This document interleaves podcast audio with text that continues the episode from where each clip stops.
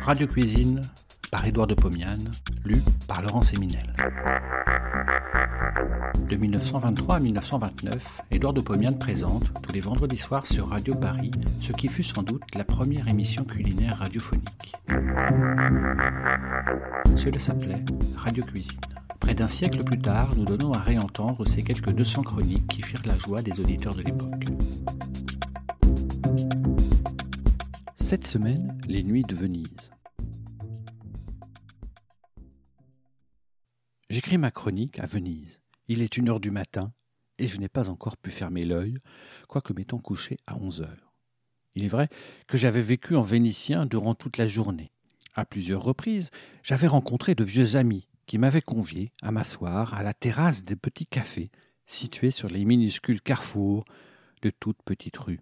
Là, à l'ombre des murs, nous avons chaque fois bu une tasse de café. C'est là une des explications de mon insomnie car les Italiens boivent un café noir comme de l'encre de sèche. Leur breuvage ressemble peu au nôtre. Les tasses sont petites et ne sont remplies qu'au tiers.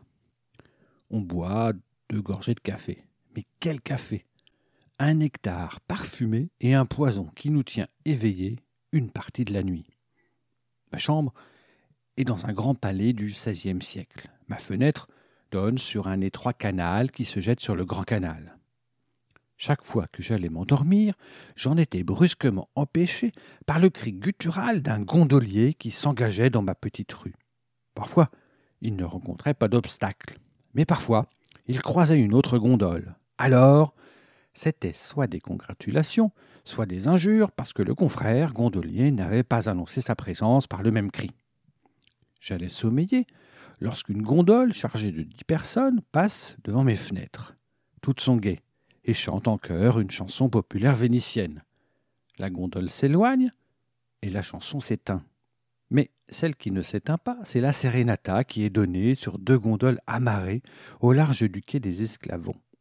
Les guitares sonnent, les chanteurs dégustent leurs chansons à la napolitaine.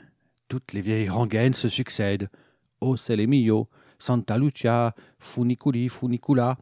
Et je ne dors pas encore. Pour mon malheur, un grand transatlantique est mouillé devant la Piazzetta. Avant son départ, on y donne une grande fête.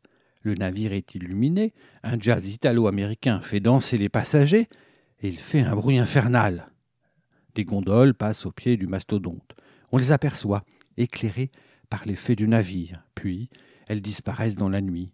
On les devine par leurs petites lanternes. Elles conduisent les étrangers vers la sérénata flottante. Il est minuit. J'allais m'endormir lorsque les cloches des églises se mettent à sonner à toute volée. C'est comme cela toutes les nuits. Puis les chansons s'éteignent une à une.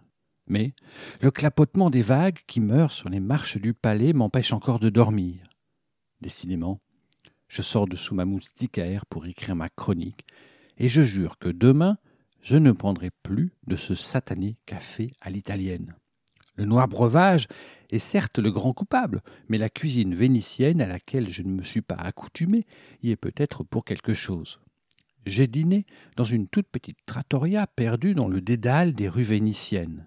La terrasse est entourée de caisses de fleurs et préservée par une bâche de l'eau qui coule du linge suspendu au travers de la rue, de fenêtre en fenêtre.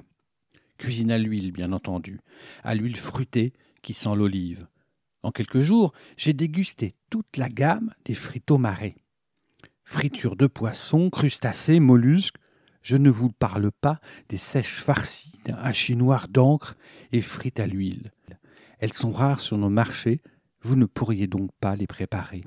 Mais je crois que ce qui a aggravé le cas de mon insomnie, ce sont les deux soupes que j'ai mangées ce soir. Peut-être ont-elles été lourdes à digérer. Refaites-les elles sont exquises, mais mangez-les à midi, elles passeront plus facilement. Soupe aux tripes. C'est une espèce de pot-au-feu dans laquelle la viande de bœuf est remplacée par du gras double. Prenez 500 g de gras double, 3 gousses d'ail, 125 g de carottes, 3 poireaux, 250 g de tomates, 4 cuillères à soupe d'huile d'olive, des fines herbes, du sel, du poivre. Grattez les carottes et laissez-les entières. Épluchez les poireaux, attachez-les tous ensemble. Épluchez et hachez les gousses d'ail. Coupez le gras double en bandelettes aussi minces que possible, comme des nouilles. Hachez les fines herbes, coupez les tomates en deux. Dans une casserole, versez l'huile d'olive, déposez l'ail haché, chauffez, laissez l'ail se dorer. Versez deux litres d'eau dans la casserole. Faites bouillir. Ajoutez les carottes, les poireaux, les tomates. Salez et poivrez copieusement. Laissez bouillir. Ajoutez le gras double. Rétablissez l'ébullition. Couvrez le récipient. Laissez bouillir pendant trois heures. Goûtez. Rectifiez le sel et le poivre. Enlevez les carottes, les poireaux et les tomates. Ajoutez les fines herbes qui sont du persil, du cerfeuil et si possible du basilic. Laissez bouillir cinq minutes. Versez le tout dans la soupière et servez à chacun de vos convives émerveillés de louche de ce mélange de tripes et de bouillon doré. Soupe au poisson. Préparez-la avec du poisson à chair ferme, du congre par exemple. Prenez donc 750 g d'anguilles de mer, 250 g de langoustine, 3 gousses d'ail, 125 g d'oignons, 250 g de pommes de terre, 125 g d'huile d'olive, du sel, du poivre, du pain rassis et des fines herbes. Coupez le poisson en six morceaux et les langoustines en deux. Hachez l'ail finement. Coupez les oignons en menus morceaux. Épluchez les pommes de terre et coupez-les en rondelles. Dans une casserole, chauffez 4 cuillères à soupe d'huile d'olive. Ajoutez ail et oignons. Laissez prendre belle couleur dorée. Versez un litre et demi d'eau dans la casserole, faites bouillir, ajoutez les pommes de terre, salez, poivrez, couvrez, laissez bouillir 25 minutes. Versez le tout dans une passoire. Recevez le bouillon dans une casserole, écrasez et passez la pulpe de pommes de terre ainsi que les oignons. Réunissez cette purée avec le bouillon dans la casserole. Ajoutez le poisson et les langoustines. Faites bouillir 20 minutes. Ajoutez les fines herbes hachées. Laissez bouillir 5 minutes. Pendant ce temps, découpez le pain rassis en tranches minces. Faites-les frire dans l'huile d'olive à la poêle. Versez le potage complet dans la soupière.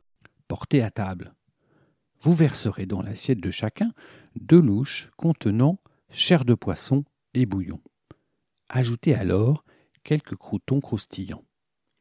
Mais je vous le répète, mangez ces potages à midi. Autrement, vous dormirez mal et vous n'aurez pas la serenata de Venise pour vous consoler de votre insomnie. Bon appétit et à la semaine prochaine.